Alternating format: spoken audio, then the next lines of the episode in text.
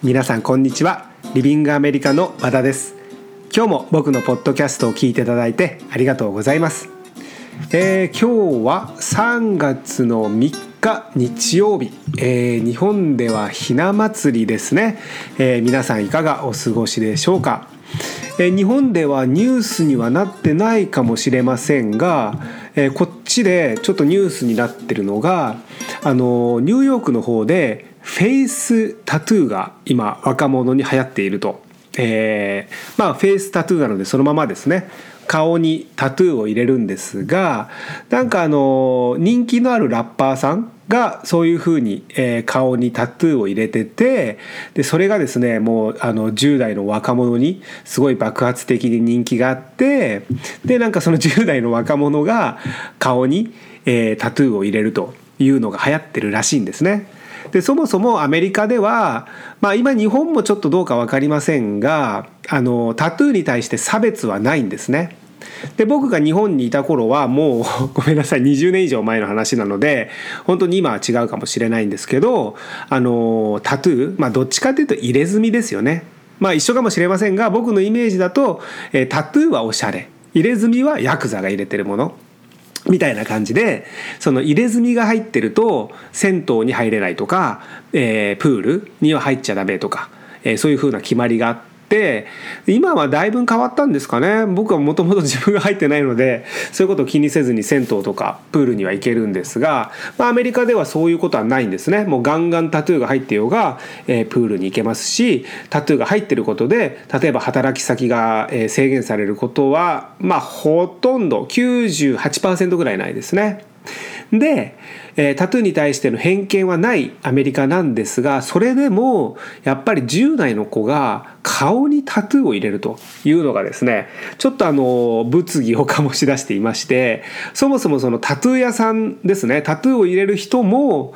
えーと、タトゥーを入れること自体は別に反対はしてないと。えー、そういうことに差別はないんだけれども10代の子が顔にタトゥーを入れるっていうのはちょっとまだ判断するのが早すぎなんじゃないかと。で今はタトゥーは簡単に消せるようになってきてるんですがやっぱりそれなりに後も残るしそもそもそのタトゥーっていうのは一生、えー、入れるということを前提に入れるものだからもうちょっとよく考えた方がいいと思うし年齢的に顔にタトゥーを入れるっていうのはまだ早いんじゃないのかなみたいな感じであんまりその禁止はしてないらしいんですけど未成年はあまり歓迎してないみたいなえー、そのタトゥー屋さんがですねそういうふうなコメントもしていて、まあ、ちょっとアメリカでそういうのが えー、ニュースになっていたので、まあ、見ててちょっと何て言うんですかねあの面白いというかアメリカは人に対してほとんどそういう制限のない国なんですがやっぱりある程度のその道徳的なことですかねそういったことに対してはやっぱ敏感になるのかなと思って、えー、見ていたところでした。はい、えー、それでは今回のポッドキャストまずはお知らせです、えー、いよいよ今月になりましたが、えー、ロサンゼルスの方で春のダンスキャンプの方を開催します。で日程は3月23日から、えー、4月の7日の2週間のプログラムで、えー、スタジオはですねもう全米でも人気のあるミレニアムダンススタジオ、えー、それからムーブメントライフスタジオライフムーブメントライフスタジライフごめんなさいムーブメントライフスタイルのダンススタジオで、えー、もう好きなジャンルの好きな先生のレッスンを受けていただくことができるプログラムです。で滞在方法は、えー、学生寮の4人部屋の自炊と、えー、なっています。でやっぱりあのね英語に不安があると現地のことがよくわからないという、えー、留学生参加者の方がほとんどなので、えー、現地サポートも含まれていまして、えー、空港送迎ですね。ロサンゼルスへの空港送迎の往復ロサンゼルス空港の、え、往復の送迎とあとスタジオの登録案内とえーいうサポートがありまして、まあ、着いた初日か、え翌日に、え日本人スタッフが実際に参加者が利用する移動方法で滞在先からスタジオまで一緒に行って移動方法の説明ですねここでバス乗るんだよここで降りてねここ歩いてねっていう風な感じで一緒にスタジオまで行きます。で移動方法の説明が終わって、えスタジオでは、えまずレッスンの登録ですね。スタジオに登録が必要なので登録をします。でその後に、えレッスンチケットが含まれているのでそのチケットの確認。でムーブメントライフスタイルの方では、えチケットを現地購入しなくてはいけないのでその購入のお手伝いですね、えそれからスタジオによって多少違うんですが、えここはこういうふうに、えチェックインをしてレッスンを受けてね。何分前に来てねここに入ってねみたいな、レッスンの受け方の説明をさせていただきます。で日本人スタッフが行いますので、言葉の心配はありませんし何か疑問に思うことがあれば、どんどん聞いていただければというふうに思います。さらにですねプログラムには含まれていないんですが LA 生活サポートというサポートもありますこちらは基本的に、オリエンテーションのサポートなんですが例えばここ治安悪いからえー、ここはこうだからこういうふうに気をつけて生活してねってロサンゼルスはこうこうこういうところだからとかいう、まあ、留学生活全般の案内をさせていただくんですが、えー、緊急時にも対応できるサポートになっています。え、例えば病院に行く時だとか病院の予約だったり、え、送迎だったりあと緊急時の連絡対応ですね何かあった場合の対応もできます。でさらにこのサポートのほかに、えー、滞在する学生寮には、えー、日本人の寮長がいます。でその寮長は、えー、ダンサーさんが寮長をやっているのでそもそもの留学生活の、えー、困ったことを相談することはもちろんなんですが、えー、ダンスのことについてもですね、えー、どんな先生がおすすめとか、えー、レッスンに買いたいんだけどどこが安いとか、えー、そういったことも相談できるので、えー、安心だと思います。で春のダンスキャンプまだ、えー、空席がありますのでもし興味があればお早めにお問い合わせください。で詳しい内容は「リビングアメリカ春のダンスキャンプ」というふうに検索していただければ詳しいページが出てきますのでそちらの方からご覧になってください。はい、えー、で僕の近況になります。で僕の近況というか、えー、留学生の近況なんですが、えー、一人の今留学してる留学生が、えー、スマホの方をなくしたんですね。で本当にスマホがもう出てきてからこれでもかというぐらい便利になりましたが裏を返すとそのスマホをなくしてしまうとこれでもかというもう致命的なぐらい、えー、不便になります。もう何もかも、えー、ダメになるぐらいと思った方がいいですね、えー、まあ日本で、えー、スマホを使っていて便利だなとえー、もう実感をしていると思うのでもしスマホをなくしたら日本でももう致命的なことになるというのは十分分かっていると思うのでそれが、え不便な外国でなくしてしまうともっと致命的なことになるというのはイメージしやすいと思うんですが、まあ、そもそもですね留学してじゃスマホがあると何が便利かというと、まあ、あの Google マップとかですねあの留学中その移動がわからないじゃないですか。移動の確認をしたりだとかいう時に Google マップもうこれはめちゃくちゃ使います。であと留学中の移動であのロサンゼルスの場合だとバスの移動が多いんですがまあこのバスがですね時間通りに来ないんですね。一応時刻表あるんですよ。何分に来ると。ほとんどこの時間通り来ないんじゃないかと思うんですがその運行状況が分かるアプリがあるんですね。あと何分でバスが来る。その次は何分でバスが来るというのでそのバスの時間が分かるからその時間をに合わせて自分が行動できる。ちゃんと時刻表通り行ってもバスが来ないのでいつ来るか分かんないバスをずっとバス停で待っとかなきゃいけないということがないんですね。あ今行ってもあと40分来ないんだったらもうちょっとゆっくり、えー、家を出ようとかちょっと早めに行ってスタバでコーヒー飲んどこうとかもしくはもうじゃあ一本先にの早いのに乗って、えー、遅刻するのは嫌だから早めに行って、えー、待っとこうとかそういうふうにまあ自分の時間を調節することができるのでこれもとっても便利なアプリですね。あとまあいろんなアプリがあるんですがやっぱり留学生で一番使えないと不便だなっていうのはやっぱ LINE ですね。もうこれは日本と同じになっちゃいますがもう連絡手段が、え、99% LINE じゃないんですかね。ま、メールでのやり取りもあると思いますがそれは LINE のおまけおまけのおまけのおまけですかね。で通話もできるしえ写真も送れるし連絡も取れるしというので LINE があるから他の連絡手段がほとんどないでその他の連絡手段を、え、準備してる必要がないというのでスマホがなくなるイコールもう LINE がなくなると思ってもいいぐらい連絡手段が取れなくなるんですね。で留学生がスマホをなくしてしまったんですが、まあ、お母さんの方から、えー、僕の方に連絡が来まして、えー、息子がスマホをなくしてしまいましたとで連絡が取れないということであったので僕も直接その留学生とはスマホがないので、えー、連絡が取れないんですね。なので語学学校のスタッフの方に、え、連絡をしましてで語学学校のスタッフの方からその留学生にお母さんが連絡が取れなくて心配してるからと連絡をしてくれということでことづてをお願いしたんですがそのことづてをしてから、えーと、何日かすぐには連絡が取れなかったんですね。でその理由が、まあ、僕はちょっとよく分かってはいないんですが誰かにスマホを借りなきゃいけなかったとか、もしくはお母さんの LINE の ID が分からないだとか ID まあそうですね登録の仕方が分からないもしくはそもそもお母さん親の電話番号が分かっていないだとかそういった情報もスマホを持ってることによって自分で覚えてる必要がないんですね。で予備の連絡方法も確保しておく必要がないんですよ。スマホがある前提なので。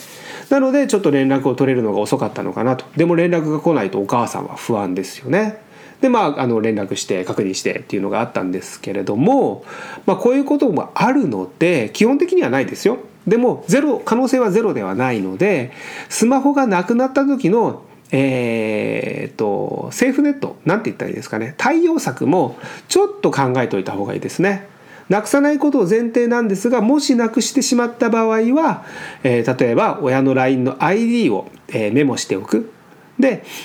えー、友達に LINE を借りてそのお母さんの LINE の ID を入れてで、えー、送ると。ででも当然友達の LINE から来るのでお母さんは何だと思うと思うので、まあ、スマホをなくしてしまったと。でこれは友達の、えー、LINE なんだけれども、えー、今連絡をしてると。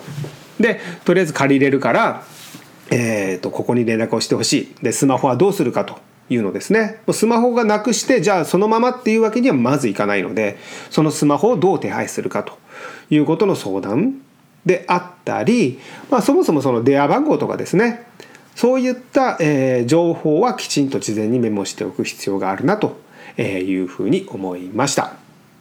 はい、えーまあ、僕の近況というか、えー、留学生の近況になりますなりましたがそれでは今日のトピックに行きたいと思います、えー、今日のタイトルですが夏に留学する時に知っておくととってもお得に安く留学できる3つのポイントというものにしてみました。であのー、今回はですねその夏に、えー、留学する場合に限っての、えー、3つのポイントにしてみようと思いますだから留学をそもそも安くする方法ではなくて夏に留学する場合に安くする方法ですねだから今回は、えー、留学全般ではありません。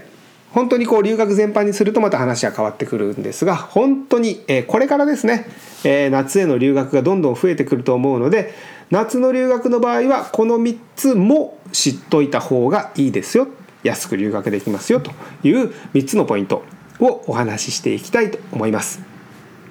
でまず1つ目ですね、えー、1つ目は、えー、航空券の費用です。でこれはですねもうあの早く買うっていうのが、えー、安く航空券を買う、えー、もう絶対条件だというのは、えー、誰でも知っていることだと思います。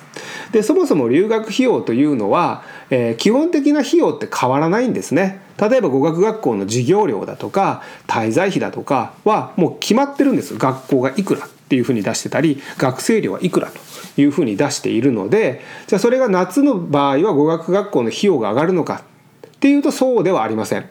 で滞在費用は夏になるとちょっとだけ変わるところもあります。ただ、えー、まあそんなに大げさに変わるわけではないんですね。なので夏に、えー、留学をする留学費用を考えるとそんなに夏だから高くなるのかということではありません。ただ、えー、航空券ですねこれはかなり変わります。えー、どれぐらい変わるかというと、えー、毎年僕が日本に帰って、えー、留学のセミナーを、え東京の方でやっているんですが、えもう7月に帰るというのが分かってるので1月新年ですねにチケットを買って7ヶ月前に買うんですね。で、えー、帰るんですけれども1月に買うのと、えー、帰る直前それこそ6月ぐらいに買うのだと10万とか15万とか全く同じ飛行機でも値段が変わります。これはかなり大きいですね。でまあ早く買えれば、えー、買えるだけいいんですがそうではない場合例えばじゃあ、えーと、今から留学を決めてあ相談して、えー、どうしようこうしようこうしようっていうので4月5月になりましたと。いう場合ですね。あと2ヶ月後7月に留学をする。あと3ヶ月後8月に留学をすると。いうような場合に、えー、どうやってじゃあその航空券、えー、安いものを買うかというと、えー、セールを見逃さないというのが鉄則になります。でこのあのセールを見逃さないというのはえー、航空券の飛行機会社が、えー、セールをやるんですね。でなんかこう旅行代理店例えば HIS とか JTB が、えーと、春の特別キャンペーンとか、えー、そういうのをやりますがあれは HIS とか JTB に決定権があるわけではないんですね。えー、航空会社 ANA とか JAL とかシンガポールとか、えー、マレーシアとか、えー、デルタとかいう航空会社が、えー、セールをやりますって言ってそれを旅行代理店が受けて、えー、まるで旅行代理店のセールのようにセールをやるんですね。だから大体セールをやる時は HIS がやってれば JTB もやってるんです。あの同じ内容でほとんど同じ内容ですね。でそういったセールを見逃さない通常金額で、え、買ってしまうとまあそのそれこそ早く買わないそのもう時期に影響されてしまうので早く買えなければもうどんどんどんどん安い席が埋まっていって、えー、安くない席から買っていかなきゃいけないのですがその時期が選べないえーと、例えばそうですね飛び立て留学ジャパンという、えー、プログラムがあるんですがこれは審査がありまして審査結果が出るまで航空券買うことができないんですね。だって落ちちゃったら、えー、留学できないので飛行機チケット買っちゃったら、えー、留学しないのにキャンセルして4万ぐらいのキャンセル料を払わなきゃいけないんですね。それは非常にもったいないので、まあ、そういった場合とかにじゃあどうするかというと、えー、まあそのセールを見逃さないでそのセールを見逃さない方法ですが、えー、今はですね、えー、どの、えー、旅行代理店も Facebook か Instagram で、えー、セールの告知をしています。えー、例えばそうですね HIS、えー新入生大キャンペーンみたいなどうな合ってるのかな？そういった感じで例えば4月の中旬とかに、えー、キャンペーンをやるっていうのをインスタとか、えー、Facebook とかでやっています。でこれはですねあのいいねを押してフォローをしておけば、えー、随時届くので、えー、そういった情報を見逃さない。でその時に留学できなかったとしても、えー、例えば電話して値段だけ聞いとけば参考にはできる。あまだチケット買わない買えないなもうちょっとあの今ではないなとかあのまだ申し込んでないから先に買っちゃったらダメだなとかさっき言った飛び立てのあの結果が出てないからまだ買えないなとかそういった場合でもそういったセールを見逃さずに、まあ、値段だけちょこちょこっと聞いとけば参考にはなりますよね。でそういうふうに、えー、セールをちょこちょこ見といて見逃さないというのがまず一つ目夏の留学の場合に航空券を安く買う。これ大事ですね非常に、えー、航空券が高くなるのでそして、えーと、2つ目です。これは留学してからになるんですが、えー、留学をして、えー、じゃあ例えば語学学校に行きましたとか、えー、ダンス留学であればダンスレッスンを受けました、えー、ヨガ留学であればヨガを受けましたとか、えー、まあいろいろありますがそういった、えー、留学に直結する、えー、ことだけではなく観光であったりお買い物であったりそういうこともすると思います。でお買い物であれば例えばアウトレットとかに行けば安く、えー、お買い物ができるので、えー、これは別に夏の時期には関係ないんですがじゃあ例えばディズニーランドだとかユニバーサル・スタジオとかがですね、えー、セールをやることがあるんですね夏の時期に。でどういったセールかというと、え、例えばディズニーランドディズニーランドはねなかなかセールをしないんですよ。ここはね値段が上がる一方でもう本当にあの手の届かない、まあ、ある意味本当に夢の国みたいなことになっているんですがそんな値段で例えばうち家族4人で行くともうそんな値段だったらもういけないよみたいな感じで年々金額が上がってるんですがディズニーランドの場合は、ディズニーランドとカリフォルニアアドベンチャーっていう2つのテーマパークがあるんですね。でこの2つを買うと、えー、安くなるだとかあのなんてパークホッパーっていうんですけどねでその行ったり来たりできるチケットは安いですよとか、えー、2日間続けてのチケットを買うと1日目、えー、1日分のチケットが何ドルになりますよとかそういった感じの、えー、セールをやります。でユニバーサル・スタジオはですねもっとあのごっつい えー、かなりすごい、えー、セールをやるんですが1日券を買うと1年間の年パスがもらえます年間パスがもらえますというようなセールをやるんですね。これはかなりお得です。それはそうですよね。1回買えばもう年間パスがもらえるんですもん。あとは留学中に何回行こうが、まあ、ただですよね。で、こういったえー、夏のセールですね、えー、留学した後になりますがディズニーランドとかユニバーサル・スタジオとかせっかくロサンゼルスに来たんだからっていう時に使うお金を、まあ、安くする方法ですがこれはですね、えー、例えばユニバーサル・スタジオのホームページだとかディズニーランドのホームページとかにはなかなか載りませんそういったところであんまり告知をしないんですね。じゃあどういったとこで見つけるかというと結構あの留学中の生活に、えー、直結しているところで見ることができます。で具体的には、えーと、スーパーマーケット、えー、ラルフスというところがメインに、えー、買い物できる何ですかね食料品だったり雑貨品だったり、まあ、アメリカのですね大きいスーパーマーケットです。えー、もう一列全部スナックだったり一一列全部炭酸飲料だったり、えー、するですね、まあ、行くだけでもちょっとワクワクするようなとこなんですがそういったところで、えー、セールをしてたりするんですね。それこそ、え、コカ・コーラのカンカンに、えー、何ですか？ユニバーサル・スタジオ1日年間パス。1日買うと年間パスです。じゃあコカ・コーラの缶を買ってそれを持ってくとあの年間パスだったり。が1日パスを買えば年間パスを買えたりとかいうふうにするんですね。なので留学中にそういったところで、えー、情報が手に入ります。プラスまああのホームページで告知することはほとんどないんですが例えばインターネットでユニバーサル・スタジオ、えー、年間パス安く買う方法とかえー、日本語でですね検索してみると裏技が出てくるかもしれませんしまああのアメリカなので英語でユニバーサル・スタジオ annual pass ですね。年間パスのこと。 annual pass と言いますがそういったものを見てみると夏休みに合わせたセールが出てくるかもしれません。はい。これが2つ目ですね、えー、留学前ではなくて留学中に、えー、何ですかね。安く、えー、楽しめる方法なんですが3つ目はですねもうちょっとイレギュラーな話になるんですが、えー、日本で英語の勉強をしておくと、えー、安く留学することができます。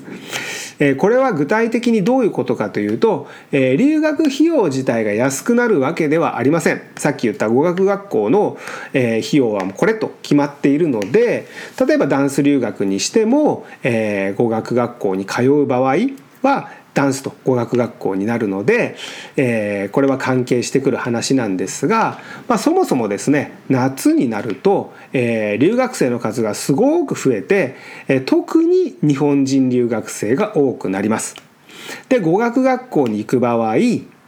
えー、日本人というのはですね読み書きと話す聞くの、えー、レベルがすごい離れてるんですね。どっちも全然できないとえー、いうことではなくてある程度できないなりに読み書きっていうのはまあそこそこできるんですね。でそれに比べるとあまりにも話す聞くができないので、えー、語学学校の初日にクラス分けのテストがあるんですがそのクラス分けのテストでまあまあ書くのは大丈夫。まあまあある程度はまあ分かってなくても読めたりするかな。でも何言ってるか全然分かってないよねと。なると授業についていけないじゃんと。だったらとりあえず下のクラスに入ってとりあえず耳が慣れてからじゃあ上のレベルに行こうかということになるんですね。でそのとりあえずじゃあ下のレベルに行こうかっていう日本人がまあものすごくたくさんいます。で夏の留学になると日本人がごそっと増えるのでその下のレベルに日本人がごそっと入るんですね。だ下手をすると語学学校にもよりますが15人1クラスいたとして12人日本人だとかいう場合もあるんです他の留学生がいたとしてもちょっと他の留学生は上のレベルに行ってであの日本人がもうごっそり下のレベルに入るのでものすごい偏ったクラス編成になってしまう。でそうなるといくら授業中が英語だとしても休み時間だったりお昼ご飯だったりもしくはクラスメートと外に出かける時にほとんど日本人になってしまうんですねお友達がクラスメートが。そうなるとやっぱりどうしても日本語の環境になってしまいます。よほど決意が強い人でもでも日本人同士で英語をしゃべるというのはかなり抵抗があると思いますね。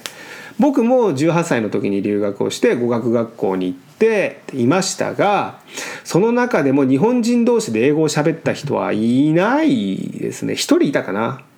かなり変わった人だったですね。その人が一人「はーい」って日本人同士でも言ってましたがまあまずないです。日本語同士日本人同士で。でこれはですね単純にもったいないです。でここでえー、お金と関係してくるんですがせっかく留学費用を払って留学するのに日本人だらけの、えー、語学学校だっていうことになってしまうんですね。実際そうじゃないんですよ。実際そうじゃないんですが、えー、下のクラスに日本人が集中しまくるのでそこにえー、自分もいると結局それが自分の留学生活の環境になってしまうので日本人だらけの語学学校で、えー、日本語を喋ってる日本語の環境と変わんないじゃんっていうふうになってしまうんですね。なのでその授業料がもったいない、えー、留学費用がもったいないということなんですね。だから英語の勉強を事前に日本でしておくと留学費用が安くなるわけではないんですが留学費用に対しての英語の上達がきっちり期待できるということなんですね。でまあその留学するまでに何年もあれば別ですが例えば23ヶ月半年っていう場合、まあ、短期間で英語が上達する方法なんですがもうこれはですね英語というよりも英会話です。英会話が上達する方法。でさらにもっと詳しく言うと、えー、英語が話せる必要はないです。もうこれは切り捨ててもらって大丈夫です。聞くことだけ。英語を聞けるようになることだけに集中して日本で勉強してもらえればいいと思います。で具体的に、えー、どういった勉強方法があるかというと僕はもうこれはポッドキャストで、えー、何回も何回も何回も言っていますが僕のおすすめは、えー、ディズニーの映画です。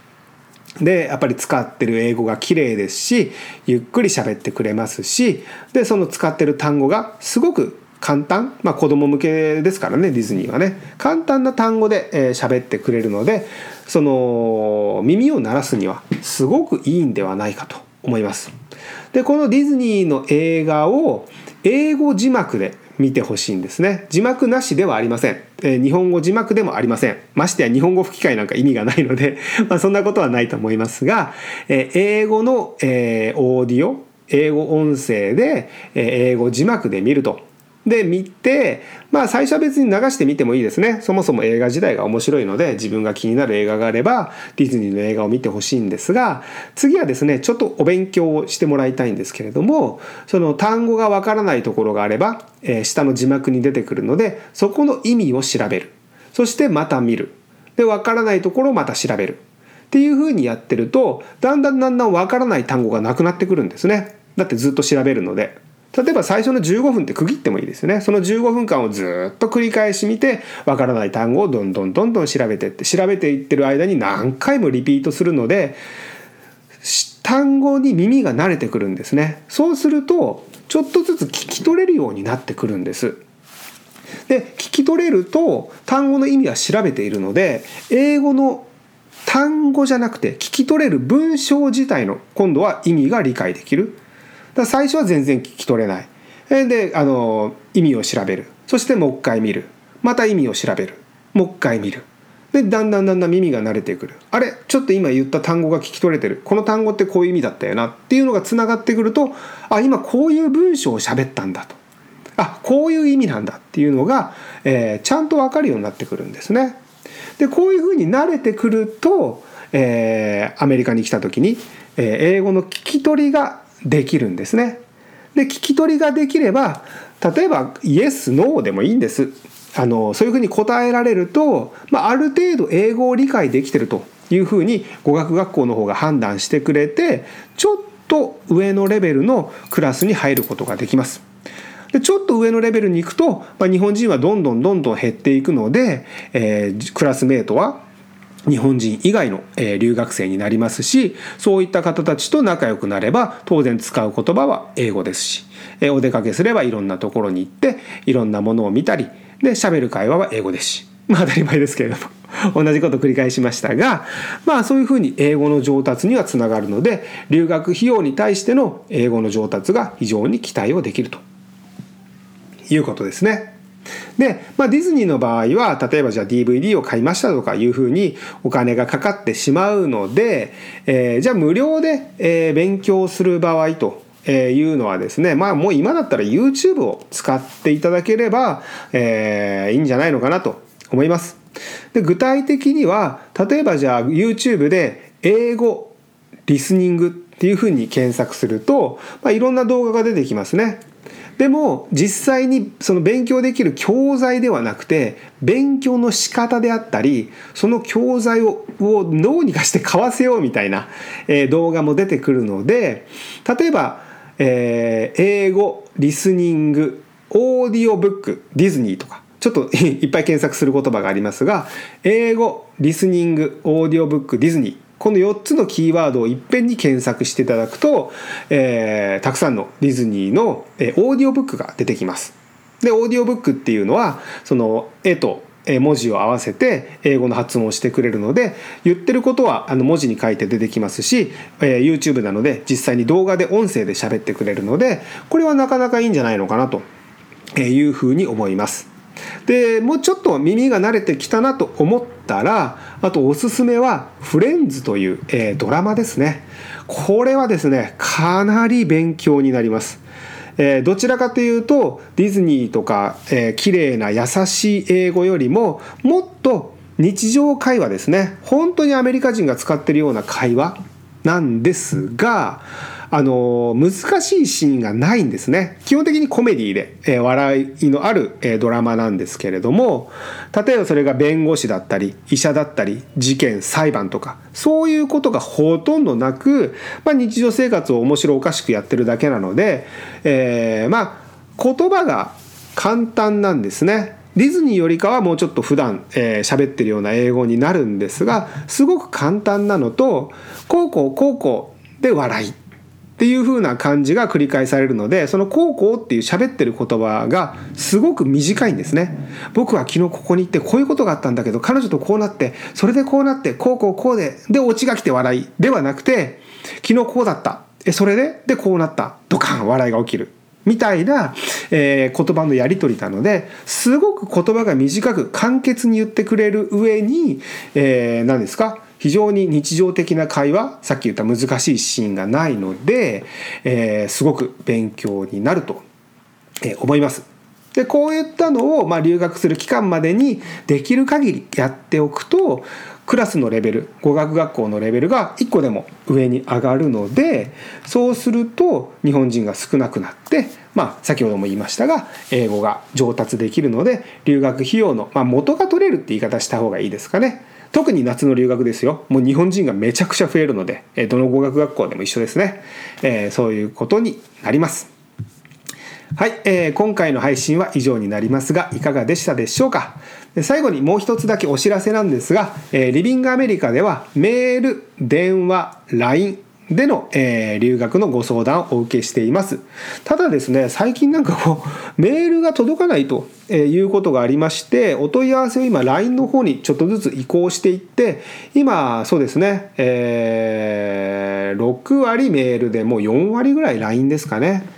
えー、お問い合わせをさせていただいていますでまあどちらの方法でも全く問題ないんですがただちょっとメールの返信が届かないなと思うようであれば、えー、一度 LINE の方にお問い合わせいただければと思いますあとお電話でも、えー、留学のご相談をお受けしていてそれからあの東京渋谷の方で、えーまあ、日本人スタッフになりますが、えー、カウンセリングの方もお受けしています。でどの方法でも、え、ご相談は無料ですので、えー、お気軽にお問い合わせください。はい、えー、今日の内容は以上となります。いつも僕のポッドキャストを聞いていただいてありがとうございました。